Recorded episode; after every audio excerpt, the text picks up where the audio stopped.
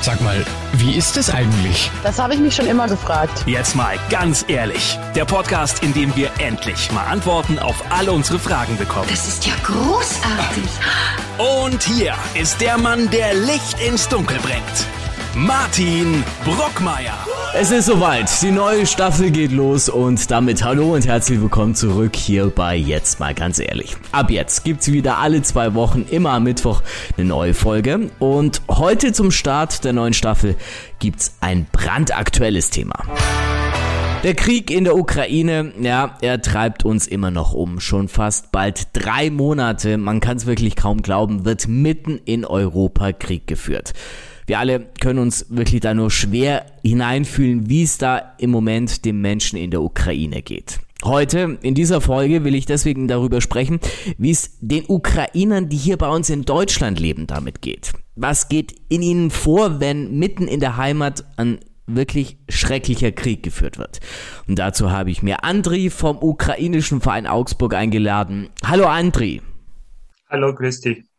Andri, sag mal, wie oft schaust du Nachrichten, um zu ähm, wissen, um zu erfahren, wie es deinen Landsleuten in der Ukraine geht? Also erste Woche ähm, nach dem Angriffskrieg ähm, war das absolut ähm, Horror und grausam, weil nicht nur ich, ich glaube auch alle anderen Ukrainer und Ukrainerinnen, die, hier, hier in Deutschland leben, äh, die haben regelmäßig ähm, äh, also Kontakt mit äh, eigenen Familienangehörigen der Ukraine aufgenommen und äh, dazu kommen auch noch die Nachrichten. Ähm, die hat man immer wieder gelesen und praktisch alle, Seku alle zehn Minuten war etwas Neues und äh, wir haben auch ähm, zum Beispiel mitbekommen, dass ähm, ähm, im Takt von zehn Minuten eine oder andere Stadt zerbombt wurde oder äh, bombardiert wurde. Also das war einfach schrecklich. Das war ein hartes Nervenspiel für alle, ich glaube, weil fast jeder entweder Familie oder Bekannte oder Freunde in der Ukraine hat, und zwar in unterschiedlichen Städten und Teilen.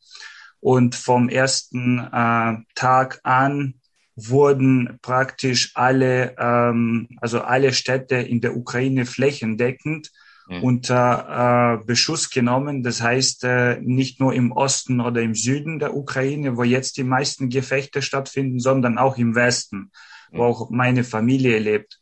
Und äh, gefährdet waren nicht nur infrastrukturelle Objekte, sondern einfach äh, ganz normale, also zivile Objekte, zum Beispiel auch Krankenhäuser oder Wohnblöcke und so weiter. Und dadurch war erste Woche einfach absolute Katastrophe und man hat versucht, möglichst schnell auf dem Laufenden zu sein.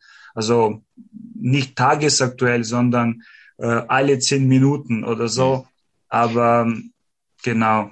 Was macht man da, wenn man ähm, auf dem Handy liest, okay, hier Explosion, da Explosion, die eventuell in der Nähe von der eigenen Familie ist?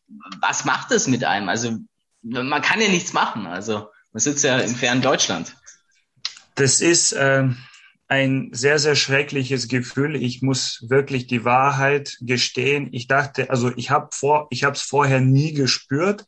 Wie ist es, wenn du weißt, dass etwas Schreckliches passiert und du bist physisch weit weg und du kannst überhaupt nichts dagegen machen? Und es ist wirklich ein Gefühl der Hilflosigkeit, ähm, dass man ähm, also innerlich sehr, sehr unangenehm wirkt, muss ich sagen. Und zum Beispiel, wenn ich irgendwelche, also immer wieder, wenn ich die, die Meldungen ähm, bei Facebook oder in den Nachrichten gelesen habe, dass äh, zum Beispiel irgendwo Bomben in der Nähe von äh, den Städten, wo meine Freunde oder Bekannte leben, äh, gefallen sind, dann habe ich natürlich sofort die angerufen oder angeschrieben. Dann habe ich gefragt, hey, geht's euch noch gut, alles klar, äh, seid ihr alle am Leben? Und ähm, das Zweite war, dass äh, all diese Leute mir sofort äh, Bilder zugeschickt haben oder auch kurze Videos aufgenommen haben. Das war einfach unglaublich, äh, weil, also ich muss kurz dazu sagen, meine Cousine, die wohnt selber in Kharkiv, also hat früher gewohnt, jetzt ja. natürlich nimmer, weil die Stadt praktisch nicht mehr existiert, eine ja. so große Stadt wie München. Mhm. Die ist komplett weg jetzt. Und dann, ähm, sie war erste zwei Wochen im Bunker. Sie hat sich mit Kindern versteckt und dann, sie sind nur kurz rausgegangen, um was zu essen und Wasser zu holen. Und dann, wir haben mit ihr gesprochen und dann nach zehn Minuten geht sie wieder in den Bunker rein und sagt mir, André, unser Haus gibt's nicht mehr. Also gerade Scheiße. vor zehn Minuten. Also das ist einfach unglaublich, ja. unglaublich. Sowas kann man sich im normalen Leben kaum vorstellen. Was sagt da, äh, oder wie hat dann deine Cousine da reagiert, muss man das sich vorstellen? Also das ganze Hab und Gut ist ja dann weg, also. Also, ja, als erstes, was sie da gemacht haben, sie haben sich um eigenes Leben gekümmert. Das mhm, bedeutet, man hat ja. nur noch das Wichtigste mitgenommen, also ein kleines Köfferchen mit den ähm, Dokumenten, also mit dem Ausweis und wahrscheinlich ein bisschen Geld und äh, so Kleidung fürs Erste sozusagen. Man hat das, das Ganze einfach immer parat gehabt, um äh, soweit die Möglichkeit best da bestehen würde, einfach sofort auf die Flucht zu gehen. Mhm. Und so haben sie das auch gemacht. Also die, die haben sich auch evakuiert.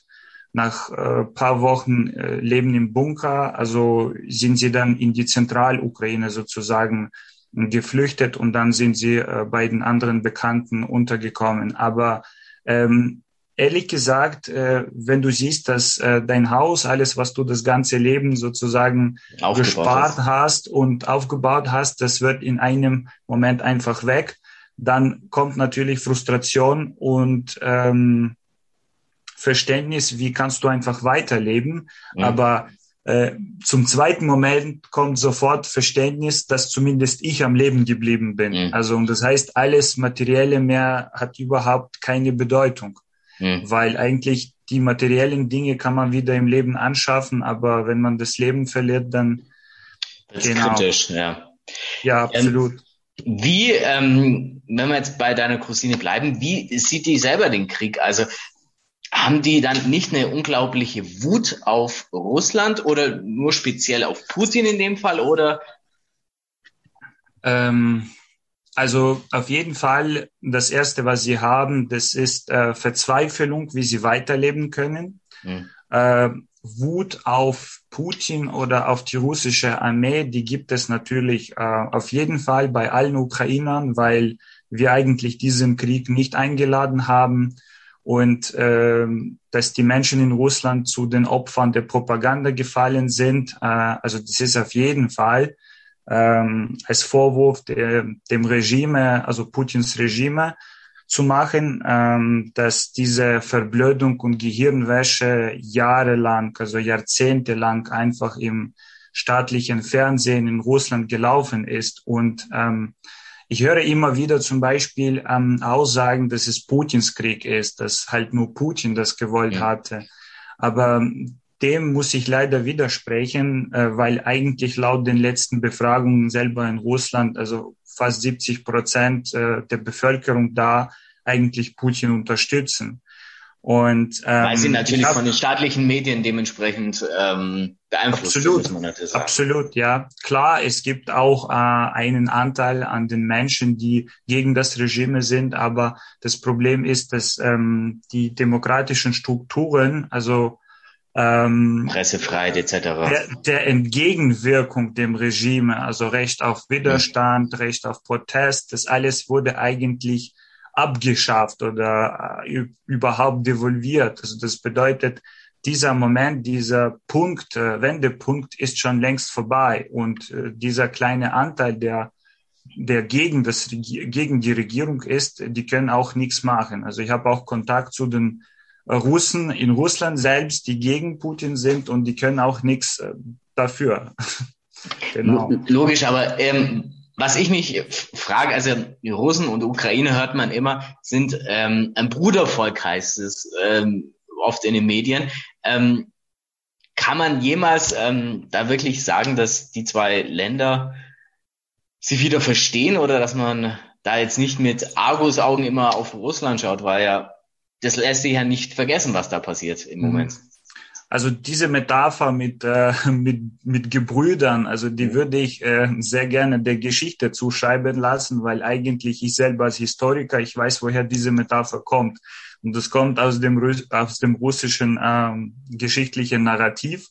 Okay. Ähm, zu, zu den Zeiten, wo alle Republiken der Sowjetunion unter mhm. einem Dach waren sozusagen. Und da war ganz klassisch von Moskau aus ähm, eine Konstruktion der, der Völker innerhalb der Sowjetunion aufgebaut, wo ganz klar die Russen also quasi auf dem ersten Platz stehen sollten und all andere ähm, Völker, also Nationen ähm, auf dem zweiten, dritten und vierten Rang und so weiter. Ja. Also das heißt, das ist einfach ein sowjetisches Konstrukt, das sehr gerne auch jetzt leider im deutschsprachigen Raum übernommen wurde, mhm. obwohl wir, okay, ja, wir sind ähm, slawische Völker, genauso wie äh, Ukrainer und Polen oder Tschechen oder Kroaten oder Serben, ja. aber von, äh, also von den äh, Brudervölkern zu sprechen, würde ich äh, lieber das der Geschichte überlassen.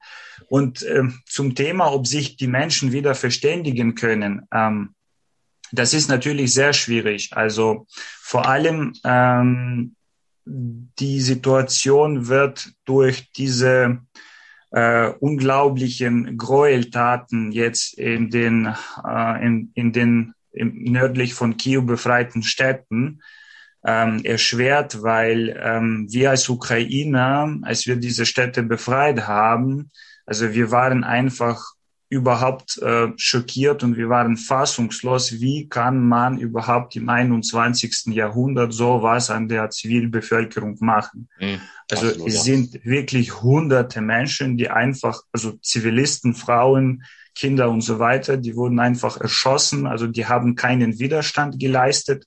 Und dann fragt man sich wirklich überhaupt, wenn man von einem Brudervolk spricht, würde überhaupt machen?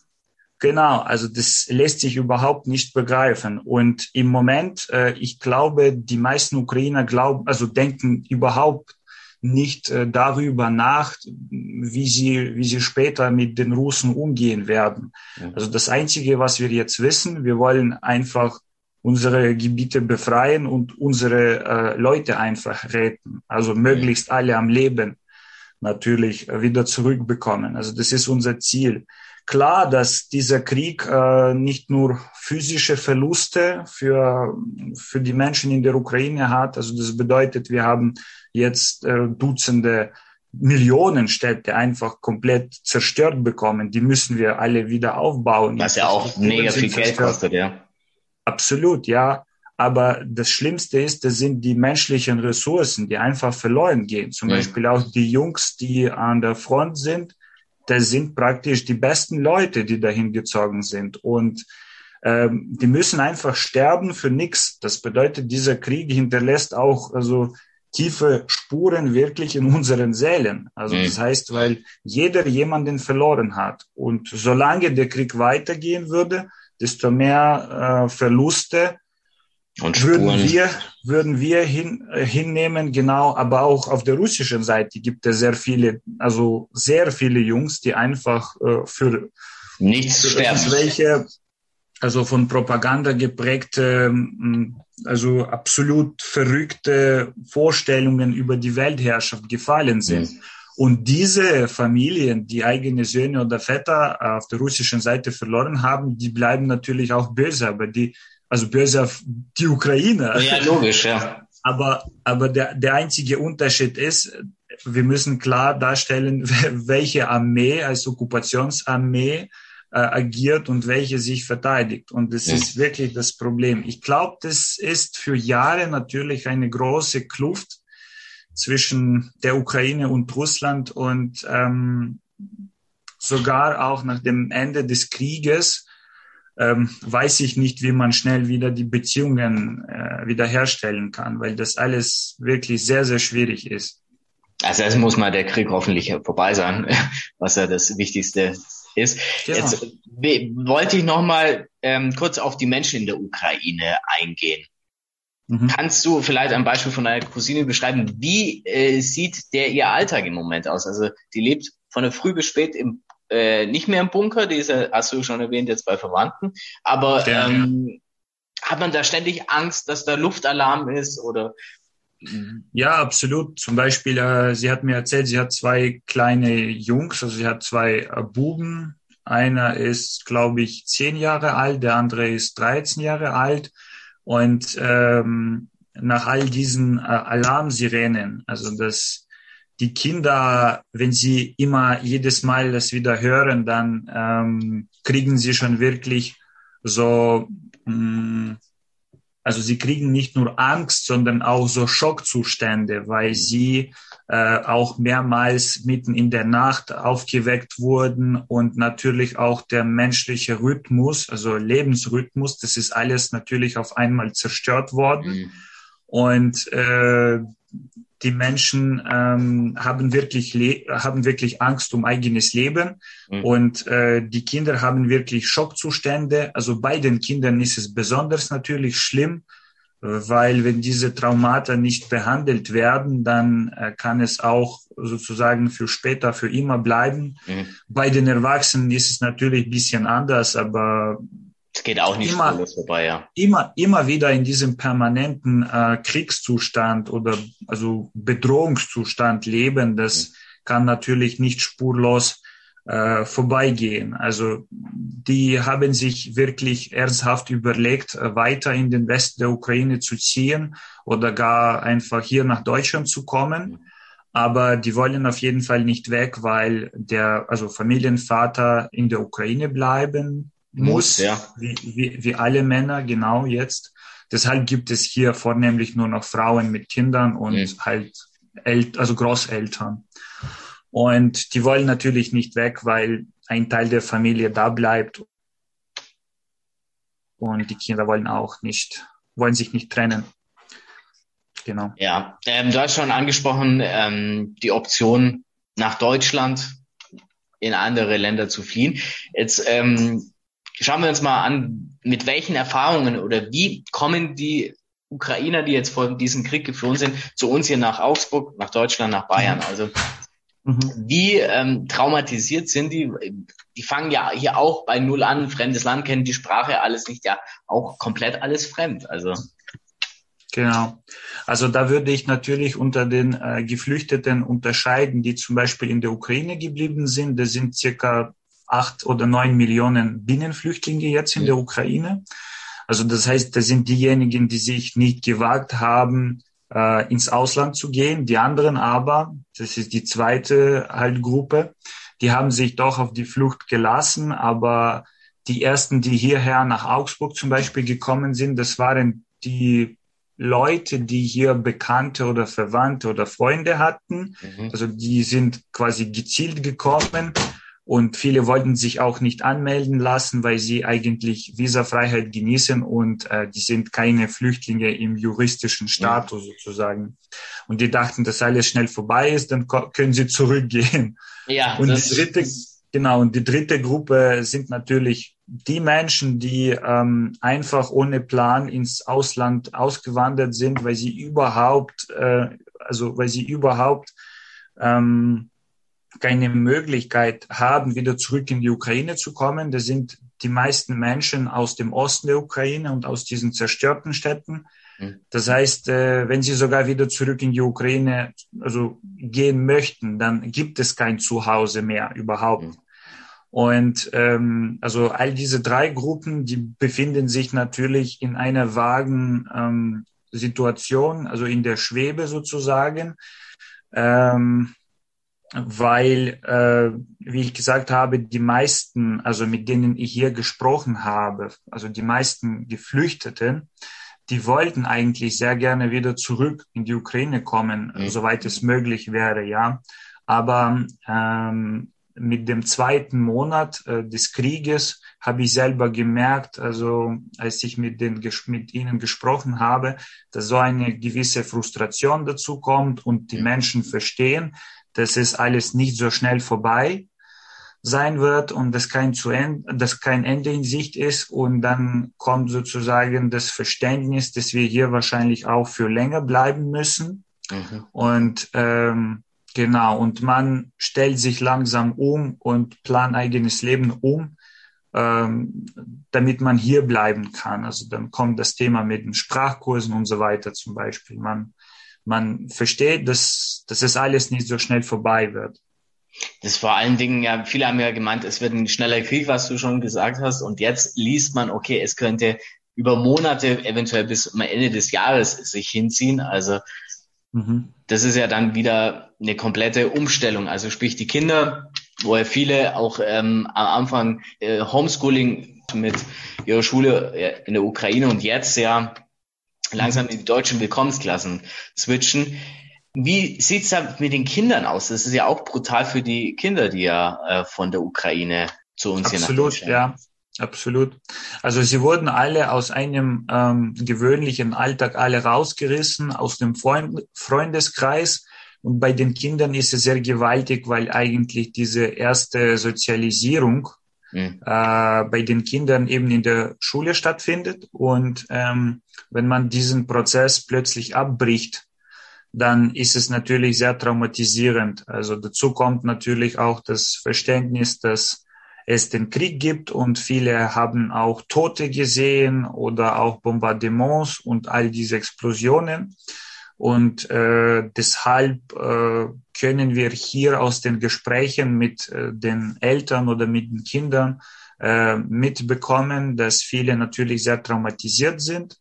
Mhm. Dazu zum Beispiel versuchen wir auch als Verein äh, mittels unserer Samstagsschule äh, mit den Kindern zu arbeiten. Wir bieten unterschiedliche Bildungs- und Integrationsangebote inklusive auch äh, psychologischer äh, Unterstützung, mhm. nicht nur für die Kinder, sondern auch für Erwachsene, weil ähm, die beiden Gruppen betroffen sind. Klar, die Kinder sind am meisten betroffen, weil ähm, also weil also diese Traumata in der Kindheit besonders gefährlich sind, wenn sie ja, nicht behandelt absolut. werden, wie ich gesagt habe.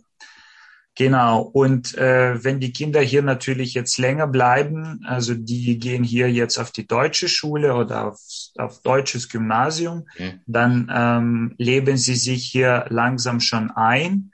Und dann ist die Frage, ob diese Kinder wirklich dann wieder zurück in die Ukraine kommen würden. Weil man dann wieder von neu einleben muss, etc. Absolut, absolut. Also bei den Erwachsenen ist es wohl anders. Man hat immer Heimweh und mhm.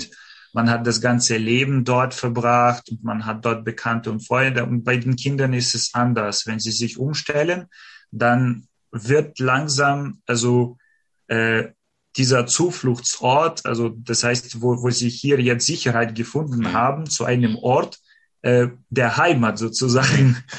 Und äh, genau, also wir beobachten jetzt langsam diesen Umbruch auch, ähm, also an diesen, anhand von diesen psychischen Gefühlen und Besorgnissen, die ausgedrückt werden. Du ähm, bist selber seit 2015 in Deutschland weiß also, wie schwierig es ist, sage ich jetzt mal, anzukommen in Deutschland. Was ist äh, die größte Hürde beim Ankommen in Deutschland? Also bei mir war das nicht das Problem, das ist die Sprache. Ähm, mhm. Ich habe eigentlich vorher Deutsch noch in der Ukraine gelernt, dann habe ich hier auch mein Studium angefangen und es war nie ein Problem für mich, aber die meisten Menschen, die hierher kommen, also die geflüchtet sind, die haben auf jeden Fall äh, Probleme mit den Sprachkenntnissen. Nicht alle können Englisch oder auf jeden Fall Deutsch. Deutsch ist mhm. noch, noch spezifischer sozusagen. Und ähm, das ist erstens. Zweitens, ähm, obwohl wir Ukrainer auch ein europäisches Volk sind, gibt es auf jeden Fall noch Unterschiede im Alltag, äh, im Sinne von unterschiedlichen Regeln. Ähm, von verschiedenen Bräuchen und Sitten, also was alles in Deutschland als normal gilt oder als Was Praxis zum Beispiel? Gilt. Bei uns muss man das lernen. Äh, naja, also ich würde nicht jetzt mit äh, dem Thema Pünktlichkeit spekulieren, okay. aber, aber, aber das ist, glaube ich, nicht nur bei den Ukrainern ein Problem, ja. auch bei vielen anderen Nationen, die zum Beispiel Pünktlichkeit anders wahrnehmen mhm. oder verschiedene andere Sachen, ja. Okay. Ähm, genau, also es gibt schon viele Unterschiede und das ist absolut normal. Also das heißt, man muss sich nur noch umstellen. Mhm. Aber ähm, ich glaube, bei den Kindern ist es eher nicht so ein großes Problem. Aber Erwachsene, äh, zum Beispiel mit denen ich Kontakt habe, ähm, die leben sich auch mega schnell ein. Die wollen sich auch möglichst schnell integrieren. Mhm. Und die verstehen, dass äh, die Sprache ein Schlüssel zur Integration ist. Mhm. Ähm, die finden sehr schnell äh, Bekanntschaften hier. Zum Beispiel, wir haben bei uns im Lager wo wir die Sachspenden annehmen, viele Geflüchtete, die zusammen mit den deutschen Freiwilligen mhm. arbeiten.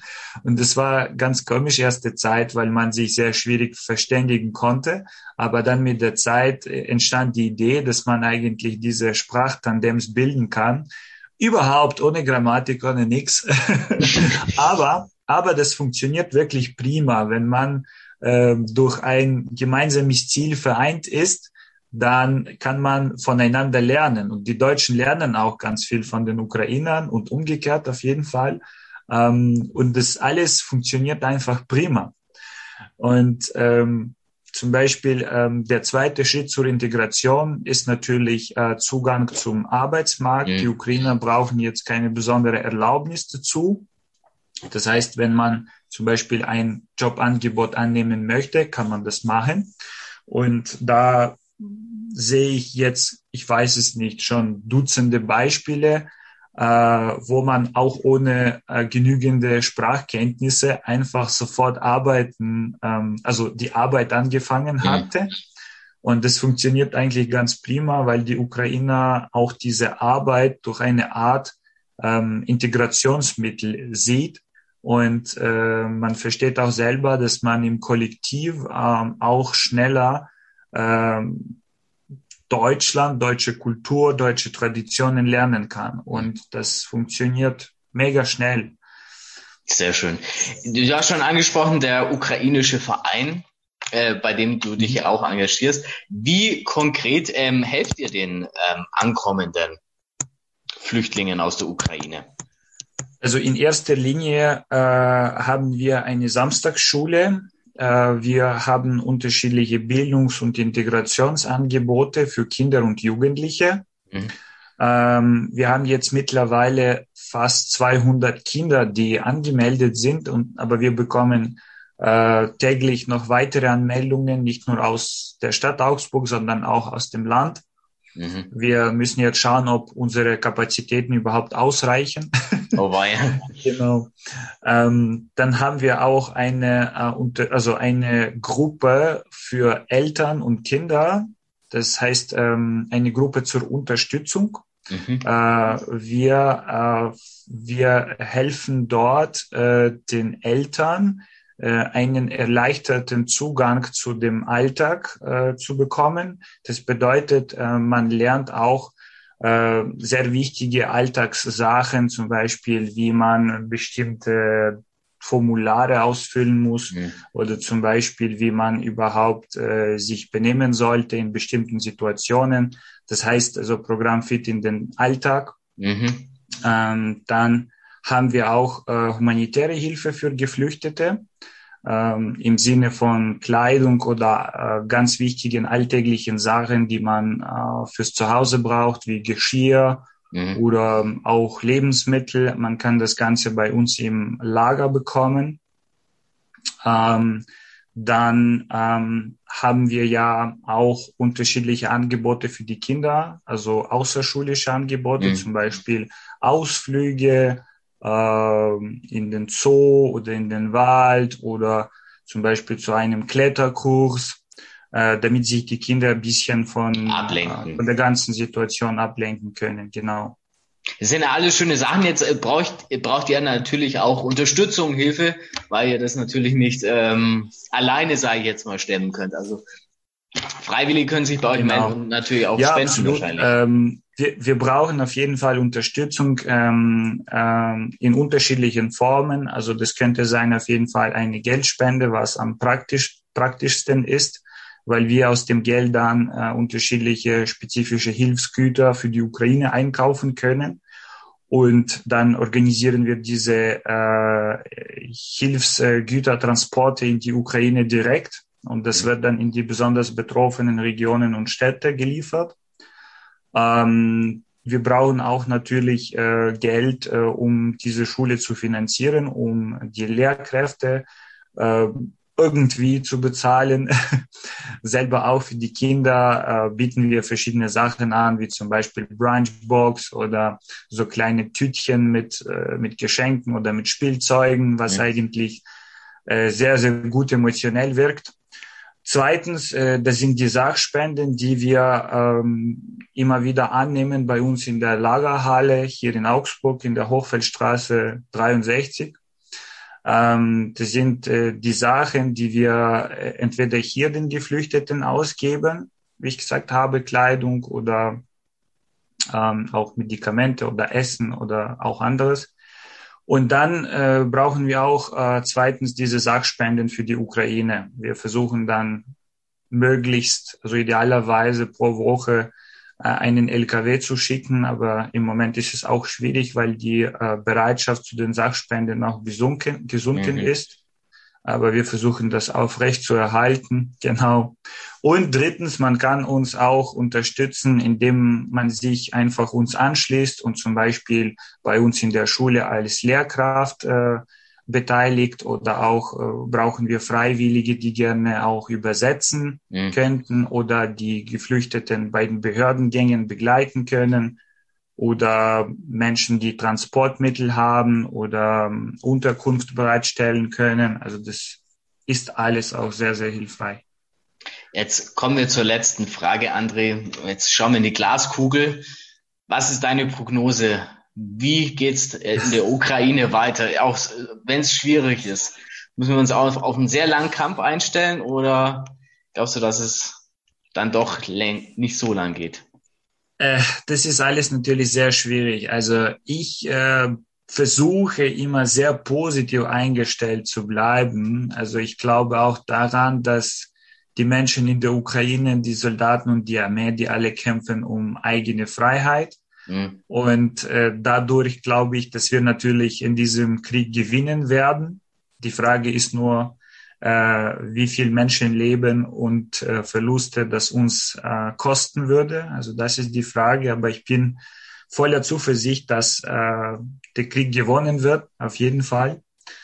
Ähm, wie lang das gehen würde, also das hängt davon ab, in erster Linie, wie lange der aktuelle politische Kurs in Moskau ähm, erhalten bleibt. Mhm. Also solange es Menschen in Moskau gibt, die gerne Soldaten in diesen Krieg schicken und äh, die Kugel und Raketen und so weiter und alles Richtung Ukraine abfeuern, solange würde das auch gehen. Aber ich, äh, ich hoffe, ich hoffe, dass die Reserven auch bei Russland äh, nicht unendlich sind, nicht unzählig sind und ich äh, hoffe auch darauf, dass es in Russland einen äh, Widerstand geben würde, also mitten, ähm, mitten im Russland sozusagen, mhm.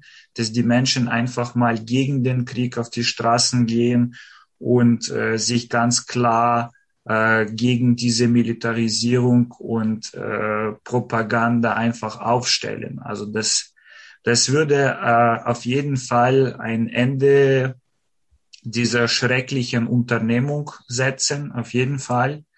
Und ähm, also ich persönlich glaube, dass zum Beispiel die westlichen Länder, die haben wirklich sehr, sehr viel dafür getan, dass, ähm, dass äh, dieser Aggressor möglichst gestoppt wird, mhm. weil ähm, ich immer noch zum Beispiel Meinungen höre, wir müssen zum Beispiel, müssen uns nicht einmischen, wir, wir sind Pazifisten, es darf so weitergehen, wie es ist, wir bleiben beiseite, dann sage ich diesen Leuten, dass die Raketen, die jetzt auf den ukrainischen Boden fallen, das ist einfach kein Zufall.